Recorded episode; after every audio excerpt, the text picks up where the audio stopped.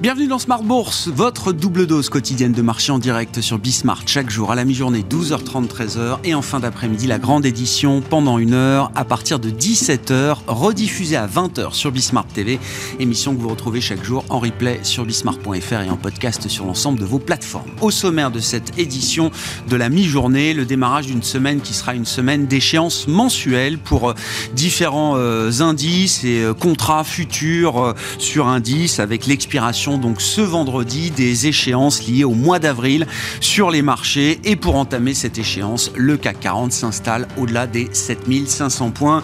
Le CAC 40 en terre inconnue d'une certaine manière, porté évidemment par les poids lourds du luxe dont LVMH euh, ou encore Hermès ont publié des résultats extraordinaires la, semaine dernière. Quelle est la logique technique qui guide un indice comme le CAC 40 euh, à ce stade dans cette phase euh, d'optimisme on peut le dire, peut-être, avec euh, un indice de volatilité qui ne cesse de s'écraser. Le CAC 40 et les 7500 points, nous en parlerons dans un instant avec Romain Dobré qui sera avec nous en visioconférence pour cette occasion, responsable et membre de la cellule info d'experts de euh, Bourse Direct. Euh, la semaine sera marquée à nouveau par une succession et la montée en puissance des publications de résultats avec un moment de vérité notamment pour les résultats des grandes banques américaines. On a déjà eu un premier aperçu plutôt positif avec les résultats publiés vendredi dernier de JP Morgan, Citigroup ou encore Wells Fargo. D'autres sont à venir. Demain, nous aurons les résultats de Bank of America, de Goldman Sachs, de BNY Mellon. Mercredi, c'est au tour de Morgan Stanley de publier ses résultats et puis également des groupes de services financiers qui seront intéressants à suivre dans un contexte où le secteur bancaire financier américain a, a pu être déstabilisé par les troubles survenus au cours du mois de mars. Ainsi, le broker Charles Schwab publiera ses résultats en début d'après-midi avant l'ouverture des marchés américains, ainsi que euh, le géant de l'investissement State Street qui publiera également ses résultats pour le trimestre euh, de début d'année. Nous évoquerons le cas d'investissement bancaire dans cette demi-heure avec David Benamou qui sera avec nous en visioconférence, associé gérant et directeur des investissements d'Axiom Alternative Investments. Enfin, sur le plan macro, la semaine sera marquée notamment par différents indicateurs chinois pour le mois de mars ainsi que la publication de la croissance du PIB chinois pour le premier trimestre, attendue la nuit prochaine, une croissance qui sera forcément meilleure que la croissance nulle qui avait été enregistrée au quatrième trimestre pour l'économie chinoise. Le consensus des économistes table sur une croissance trimestrielle en Chine un peu supérieure à 2% pour ce début d'année.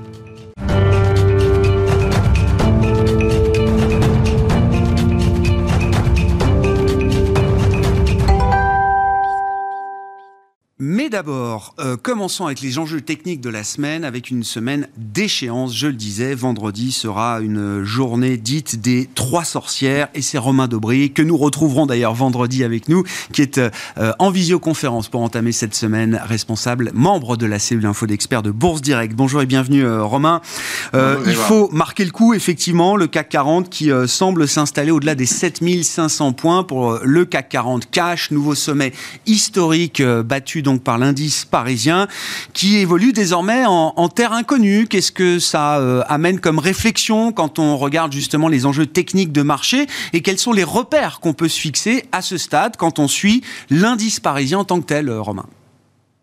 Bien, euh, on applique des, méthodes d'analyse graphique, on, duplique des, des trading ranges pour aller chercher des extensions. Alors certains préféreront utiliser des, des extensions de Fibonacci. Euh, moi j'aime bien la lecture euh, liée à, à, un trading range, surtout que le, le trading range précédent sur l'indice CAC 40 cash a bien fonctionné. Donc on, on déborde euh, des niveaux majeurs, 7385 sur l'indice CAC 40 cash, qui était le top de 2021, euh, enfin de 2022. Euh, début 2022, et puis les tops sur lesquels on avait buté euh, cette année aussi. Euh, on est déborde avec non seulement du volume en hausse, et puis du soutien à acheteurs du côté des, des, marchés dérivés, puisque sur le futur, on a progressé avec une, une hausse de 8% de la position ouverte par rapport à l'échéance dernière de, de justement du, du, mois de mars. Donc, des, des, opérateurs qui accompagnent ce mouvement, on le voit que ce soit aussi sur le, les indices américains. Donc la logique, c'est qu'on était dans un trading range que vous avez à l'écran, 6830 7385 euh, points sur l'indice CAC 40 cash. C'est un graphique mensuel. Euh, ce trading range, il a été très bien respecté et euh, on l'a débordé par le haut avec puissance. Donc la, logique, c'est de se fixer comme feuille de route encore une fois, c'est pas une prédiction, hein, mais l'analyse graphique fonctionne souvent très bien, euh, et bien d'aller chercher des niveaux euh, situés à 7940 points. Alors il y a une grosse résistance intermédiaire à 7710. Euh, mais le, la cible légitime, tant qu'on est au-dessus de 7385, c'est donc d'aller euh, fixer et flirter euh, avec les, les, 8000 points. Manifestement, on voit que la, le, le, canal haussier de long terme qui était actif sur l'indice CAC 40 cash a été débordé cette fois-ci et on a fait ce qu'on appelle un throwback dessus, c'est-à-dire que le repli s'est bien formé sur le niveau de support majeur à 6830 et sur la borne haute de ce canal, ce qui confirme la sortie, ce qui confirme la puissance et la force du mouvement en cours. Partant de cette feuille de route, euh, Romain, comment est-ce qu'on regarde peut-être le plus court terme avec les enjeux techniques de la semaine qui sera marqué par cette échéance mensuelle euh, vendredi? Si on regarde comme euh, référence l'instrument Futur CAC peut-être qui arrivera à échéance donc ce vendredi, Romain? Voilà, des, objectifs peut-être plus raisonnables, ou moins, moins impressionnants à, court terme sur, sur le futur CAC 40. Toujours un marché qui est très propre déjà graphiquement. On voit que euh, bien depuis qu'on a débordé sur le futur, c'est plutôt 7403 le, le, le, plafond de verre qu'on a réussi à déborder. On évolue depuis au sein d'un canal haussier de court terme euh, euh, et donc on a été chercher ce matin en formant le, point haut du jour pile la borne haute comme vous le voyez ici, la borne haute de ce canal qui a donc bien bien fonctionné et qui entraîne un petit retracement. Euh, on a débordé 7403 donc on est sorti du range 7229 et demi 7403. Ça donne comme cible idéale 7578. Euh, de la même façon, on a dupliqué le, trading range euh, précédent et pour, pour obtenir ces, cibles. Euh, la, lecture un peu plus large permet aussi d'avoir un, niveau de résistance important à 7639 euh, pourquoi pas dans le cas où le marché voudrait continuer à, accélérer ou s'emballer un peu au, cours de cette échéance. On sait que euh, les semaines d'échéance peuvent entraîner des mouvements techniques un peu, puissants. Tant qu'on est au-dessus de 7519, c'est toujours très, très solide et on peut retracer sans problème jusqu'à 7403 sans même déclencher d'alerte intraday. On sera toujours acheteur au-delà de ce niveau-là même le, retour jusqu'à 7229 ne déclencherait pas d'alerte de court terme. Donc on a vraiment de la, de la marge et vous voyez que l'alerte de moyen terme, elle est située euh, un peu en dessous de 7050, 7048 points sur le futur. C'est-à-dire que l'indice a, de la, a de la marge pour, pour, pour retracer et consolider s'il le souhaitait. Ça n'est pas le sens pour l'instant. On n'a pas de figure de retournement. On a des volumes en soutien euh, et des, des éléments euh, solides pour l'instant. Est-ce que le CAC est un ovni euh, en Europe, notamment euh, Romain, parce que LVMH, parce que Hermès, parce que Total Energy, euh, peut-être, ou est-ce que c'est toute l'Europe boursière qui bouge aujourd'hui? Non, c'est bien toute l'Europe qui bouge. Euh, on a, on a l'indice le, plus fort pour l'instant, c'est le, ça reste le, le MIB, l'indice italien, euh, un tout petit peu, hein, à 17% de progression contre 16 pour le, CAC 40. Euh, L'Eurostox, euh, donc le plus large, et n'est pas loin derrière. Je crois que c'est 15%, un peu plus de 15% de progression pour l'indice Eurostox que vous avez sous les yeux. de la même façon, on bute là un petit peu sur un niveau de, de, résistance important. On voit qu'il y a encore de la marge de progression. Le, le grand trading range de l'Eurostock, c'était 4179, 4325 et demi. On est passé au-dessus. La cible suivante légitime, c'est 4474. Et j'ai même positionné, vous l'avez en violet, une grosse résistance à 4505. C'est un niveau trimestriel. si on dézoomait, on verrait. Ce sont des niveaux euh, très importants puisque ce sont des niveaux qu'on a vus en 2007 et 2008 et sur lesquels on a qu'on n'avait pas euh, abordé depuis les années 2000 avant ça. Donc, ce sont des niveaux vraiment majeurs sur l'Eurostox. Euh, pour l'instant, on voit qu'on bute un peu sous les 4400 points, 4392 la résistance intermédiaire sur laquelle on a, buté ce matin euh, et, sur laquelle on a ouvert ce matin. Euh, c'est le, range suivant, donc c'est 4400, 4457. Il y a une, logique euh, homogène en Europe. Effectivement, on marque alors les indices IBEX ou PSI, donc portugais ou espagnol, sont un petit peu moins performants, mais restent aussi des, indices forts et progressent ces derniers temps. Que dire euh, en comparaison de la situation euh, américaine, euh, Romain, qui semble un peu moins dynamique, il faut le dire, que la situation des indices européens, si on regarde le S&P 500 par exemple?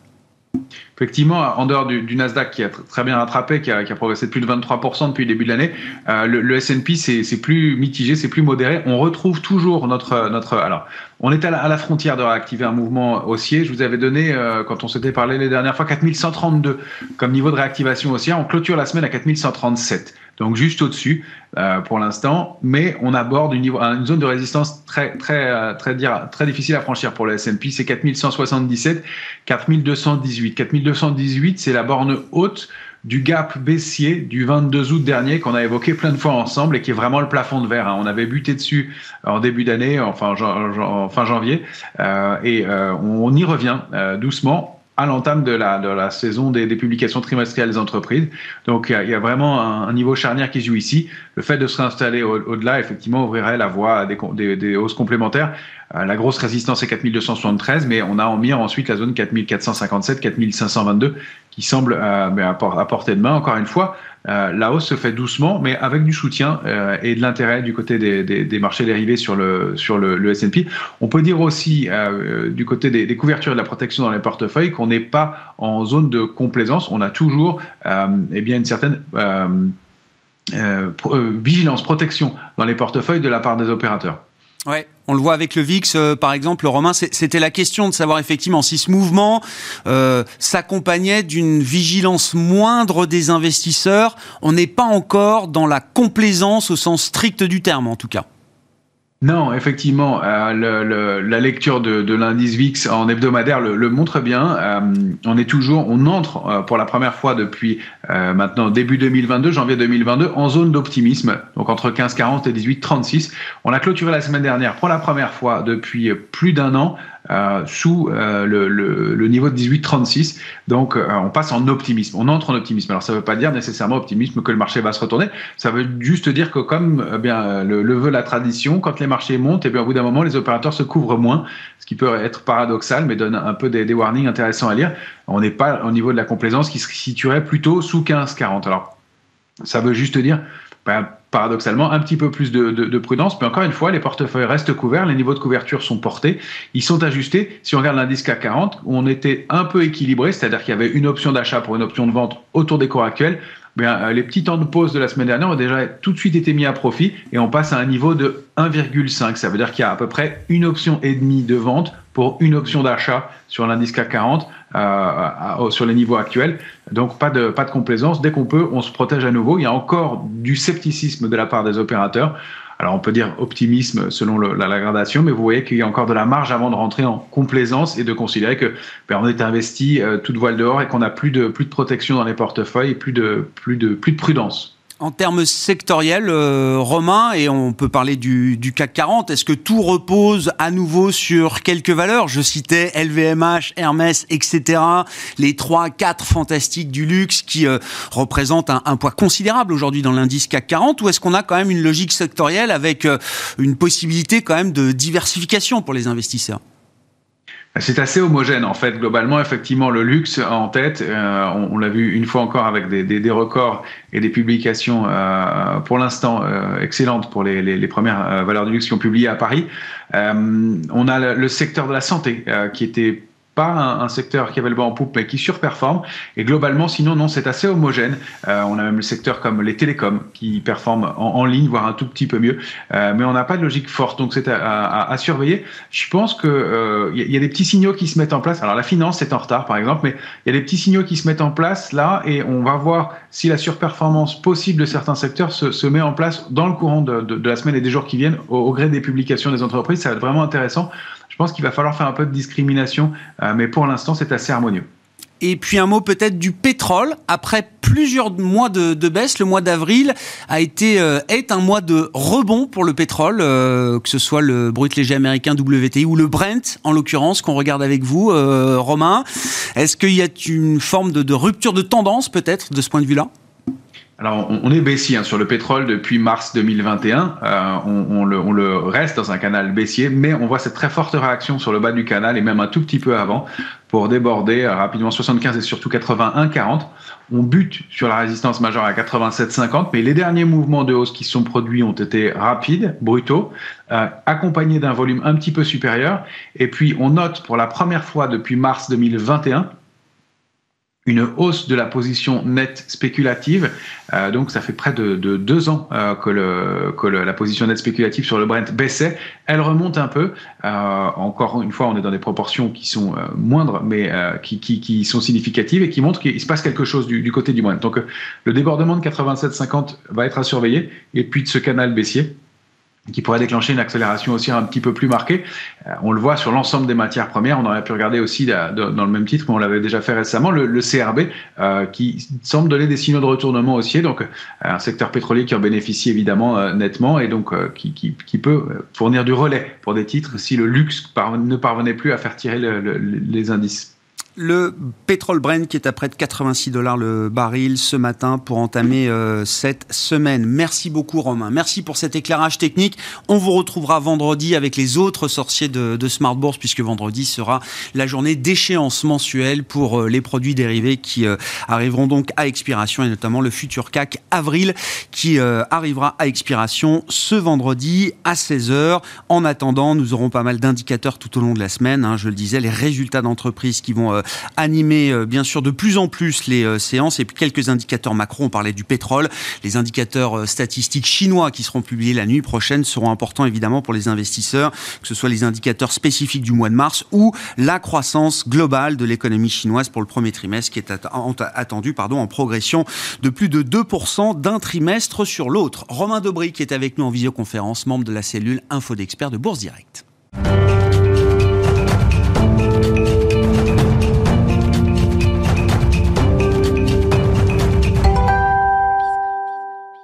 Et parmi les résultats qui animeront cette semaine, la suite des résultats des euh, grandes banques et des grands établissements financiers américain, en l'occurrence, après une première série de publications vendredi dernier qui a vu euh, les résultats de JP Morgan, de Citigroup ou encore de Wells Fargo publiés et livrés aux investisseurs. Nous faisons le point sur ce secteur bancaire qui a fait beaucoup parler ces dernières semaines, évidemment. David Benamou est avec nous en visioconférence, associé gérant et directeur des investissements d'Axiom Alternative Investment. Bonjour et bienvenue, euh, David. Merci beaucoup d'être euh, d'être avec nous. L'idée étant de faire un peu le point sur les fondamentaux des banques américaines avec les premières banques majeures aux États-Unis qui ont publié leurs résultats vendredi, en attendant les suivantes tout au long de la semaine. Quels sont peut-être les premiers enseignements qu'on peut retirer de ces publications, euh, David? Bonjour Grégoire. Alors euh, c'est euh, une surprise plutôt positive puisque les trois grandes banques qui ont publié ont délivré des résultats supérieurs aux, aux, attentes. Euh, alors, de, plusieurs euh, points de vue.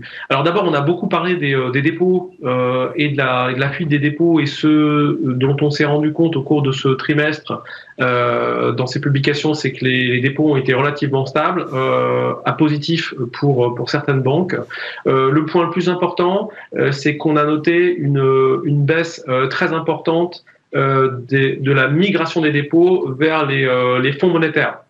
Donc, vous savez qu'aux États-Unis, le gros compétiteur des, euh, banques, c'est les, fonds monétaires. Euh, grâce à une, euh, facilité offerte par la Fed euh, qu'on appelle le reverse repo, qui permet aux fonds monétaires en fait d'avoir le même accès euh, à la Fed que, que, les banques, eh bien, il se trouve que euh, on est passé de euh, d'inflow d'environ 90 milliards par semaine à 30 milliards par semaine. Donc, une forte décélération euh, des, euh, des, flux vers les, les fonds monétaires. Mmh. Donc, alors, ça, c'est très important, évidemment, parce que ça veut dire qu'il y aura beaucoup moins de tension sur les dépôts, beaucoup moins de tension sur les dépôts bancaires, ça veut dire euh, moins de pression sur ce qu'on appelle les dépôts bêta, c'est-à-dire la partie de la rémunération euh, qui, euh, qui n'est pas conservée par, par la banque. Donc le deuxième, deuxième point important, c'est les marges d'intérêt. Marges d'intérêt qui sont supérieures à ce qui était attendu. Alors, avec des indications pour la suite qui sont stables pour pour Bank of America et pour et pour Citi, qui ne modifient pas leur, leurs expectations pour pour 2023. En revanche, JP Morgan qui revu à la hausse ses marges d'intérêt de 10%, donc c'est considérable. donc ça veut dire que voilà, on, JP s'attend pour 2023 à des, à des marges d'intérêt beaucoup plus importante que ce qui était euh, euh, prévu jusque-là. Sinon, euh, sur la partie crédit et qualité d'actifs, pas de pas d'incident pour le moment. donc, je dirais que à la fois le, volume d'activité et le volume d'activité est en ligne et puis euh, pas de pas d'incident euh, majeur ou en tout cas pas de, de, hausse du, coût du risque significatif sur le sur le trimestre. Je, disais vendredi, David, JP Morgan place la barre très haute entre effectivement des dépôts qui ont été collectés net positif pour JP Morgan plus la révision à la hausse de la marge nette d'intérêt pour l'ensemble de l'exercice, ça semble être quand même effectivement alors la première banque américaine, mais qui ancre encore un peu plus son statut de première banque américaine. Oui, c'est clair. 10% euh, de marge, c'est euh, 10%, de, de, hausse des, des marges euh, sur 2023, c'est absolument colossal. Euh, partant des banques américaines, on aura les résultats des banques européennes euh, d'ici deux semaines ou un peu plus, peut-être. David, est-ce qu'il y a des, des enseignements, est-ce qu'il y a une lecture croisée qu'on peut faire de la situation des banques américaines et de la bonne situation de ce qu'on a pu voir au premier trimestre pour l'instant sur les, la situation des banques européennes avec des modèles qui peuvent être différents également Qu'est-ce qu'on attend des résultats des banques européennes? Alors, on attend des, euh, résultats euh, très bons pour les, pour les banques européennes, euh, aussi parce qu'elles sont beaucoup plus tôt dans le cycle de, de, hausse des taux. Donc, ça veut dire qu'elles vont bénéficier de la hausse de rémunération des, des, des, taux d'intérêt déposés à la Banque centrale plus, long, plus longuement euh, que, euh, que les banques américaines. Donc, ce qu'on peut voir de ce point de vue, et notamment dans la stabilité des marges euh, des, des, des, deux grandes banques et puis de la hausse des marges de, de JP Morgan, on peut voir un, un rideau cross entre guillemets très très positif pour les pour les pour les banques européennes. ça veut dire qu'elles ont encore euh, quelques trimestres euh, avec euh, une contribution très forte en fait des dépôts dans leur dans leur marge d'intérêt. La deuxième peut-être chose qu'on peut voir, c'est sur la partie banque d'investissement, parce que j'en ai pas parlé, mais mais le la partie donc taux, change, revenu d'intérêt dans la banque d'investissement était était plutôt très bonne. Euh, donc, euh, et ça, euh, donc nos banques européennes euh, ont dans leur, dans leur banque d'investissement des composantes euh, taux qui sont très importantes, par exemple Deutsche Bank ou Barclays. Donc ça, c'est très positif pour elles. Bon, la partie fixed income, effectivement, hein, dans les BFI euh, en Europe, qui devrait être euh, plutôt bonne sur le, le, premier trimestre. Si on en vient au stress de marché lié au secteur bancaire, euh, qu'est-ce qu'on peut dire de l'évaluation qu'on peut faire du stress bancaire à ce stade, David, un mois après les accidents SVB, signature aux États-Unis, la résolution Crédit Suisse en Europe, ces événements ayant marqué un, un pic de stress dans les marchés, sur les actions bancaires, sur la dette bancaire également. Un mois après, où en est-on? Alors, il y a d'un point de vue marché, puis après, c'est intéressant de voir les premières réactions des, euh, euh, des régulateurs.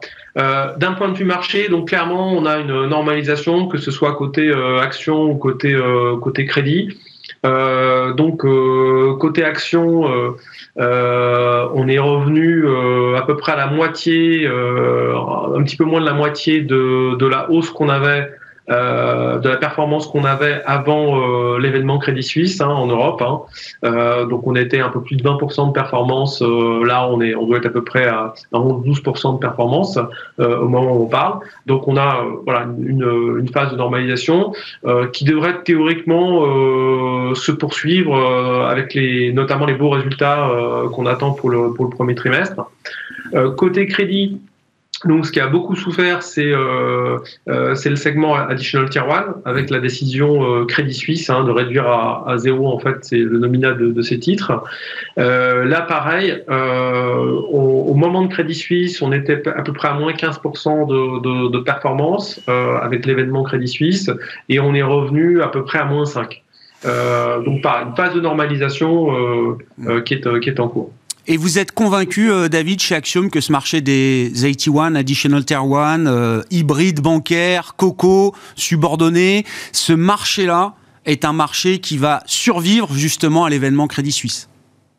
Alors oui, on est convaincu euh, pour, deux raisons. D'abord, en fait, les, régulateurs, pour, les régulateurs, les additional tier 1, c'est un point en fait important de l'accord de Bâle post 2008 euh, et du mécanisme de résolution bancaire.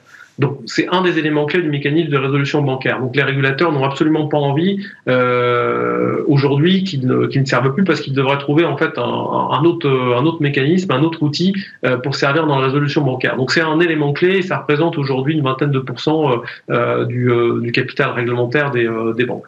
Deuxième élément, c'est pour les banques elles-mêmes, euh, c'est une source de capital non dilutive euh, et euh, c'est aussi une source de capital qui réduit le coût moyen pondéré de leur capital parce que les coupons des, des, additional tier 1 sont, sont déductibles fiscalement dans la plupart des, des pays. Donc c'est un instrument qui est utile pour la banque, pour les banques et utile pour les régulateurs. Donc ils n'ont absolument pas l'intention que ce marché que ce marché disparaisse. Les banques sont d'accord avec ça, euh, David. Euh, qu'en est-il? Est-ce qu'il y a des établissements bancaires d'ailleurs qui ont pris euh, des positions spécifiques par rapport à ces, ces marchés de, de, de crédit bancaire spécifiques? On sait qu'il y a souvent des échéances de rappel, de refinancement liées à ces obligations hybrides bancaires. David, est-ce qu'on a déjà des, des, éléments un peu spécifiques sur, oui, l'animation de ce marché par les banques elles-mêmes? Alors, euh, pas encore, mais c'est euh, assez euh, normal. je vais dire, après une période de stress comme, celle-là, on a des exemples dans le passé, hein, après le, stress Covid, on a eu globalement tous les titres additional tier 1 euh, qui traitait à perpétuité, c'est-à-dire que plus aucun investisseur ne s'attendait à ce que le titre soit rappelé à sa première date de, call possible. Donc, au bout de quelques mois, ça se normalise et on a les titres qui qui se remettent en fait à, à pricer à maturité. Donc là, on est dans cette même situation, c'est-à-dire que les, les, titres en fait sont, sont valorisés à perpétuité. alors, cela dit en passant, c'est du coup un très très bon point, point d'entrée pour pour les investisseurs parce que ça veut dire vous avez vous avez entre guillemets l'option euh, gratuite en fait pour, pour, pour vous. Mais généralement, c'est des phénomènes qui durent euh, euh, voilà, pas, pas, pas, très très longtemps, donc quelques semaines à, à, quelques mois quand le, quand le stress est, est, sévère, et les titres se remettent à être valorisés, je dirais, à, à, à, la prochaine euh, date de, de, de, rappel, de rappel possible. Donc là, euh, les, les, prochains titres euh, rappelés, les prochains, le prochain test entre guillemets, ça va être euh, Unicredit en juin, et puis ensuite BBVA et HSBC en septembre. Et généralement, le, le, ces moments, grosso modo, coïncident avec avec la réouverture du du marché primaire. C'est-à-dire qu'on on a, dès que le marché primaire euh, réouvre, en fait, on a une migration euh, rapide des prix à nouveau vers, euh, vers la, date de, rappel, la date de call. Très intéressant, David. Pour conclure, en une minute, sur la logique d'investissement, en tant que spécialiste du secteur bancaire, est-ce que la, la, baisse du mois de mars, que ce soit sur les actions, sur les obligations bancaires, a été un point d'entrée? Et quelle est la, la logique là qui guide l'investissement dans le secteur bancaire à ce stade?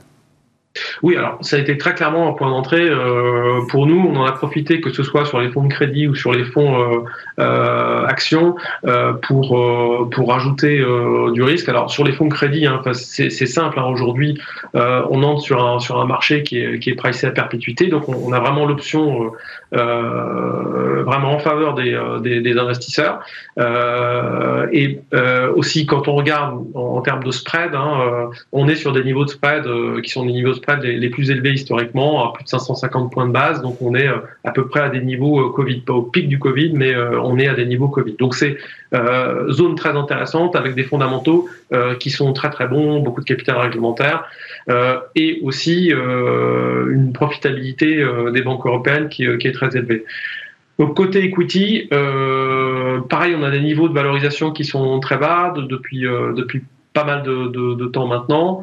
Euh, avec euh, les résultats du Q1 euh, qu'on attend pour quelques semaines, mm. qui devraient probablement euh, réveiller, euh, réveiller les cours parce qu'ils sont, ils sont très bons et on, on est dans une phase pour les banques européennes de, de, profitabilité élevée. On a retrouvé les niveaux d'avant la crise de 2008, c'est-à-dire qu'on est en, en, retour sur, sur actif aujourd'hui à plus de 50 points de base. Donc, ce sont des, très très bons niveaux. Ouais la vérité des résultats, donc euh, en ce moment pour les banques américaines, avec euh, d'autres publications à suivre tout au long de la semaine, et puis euh, d'ici une quinzaine de jours pour les grandes banques européennes. Merci beaucoup David. David Benamou, avec cet éclairage toujours précieux sur le secteur bancaire. David Benamou qui est avec nous en visioconférence, associé gérant et directeur des investissements d'Axiom Alternative Investments. Voilà pour cette demi-heure de Smart Bourse à la mi-journée. On se retrouve ce soir en direct à 17h sur Bismart.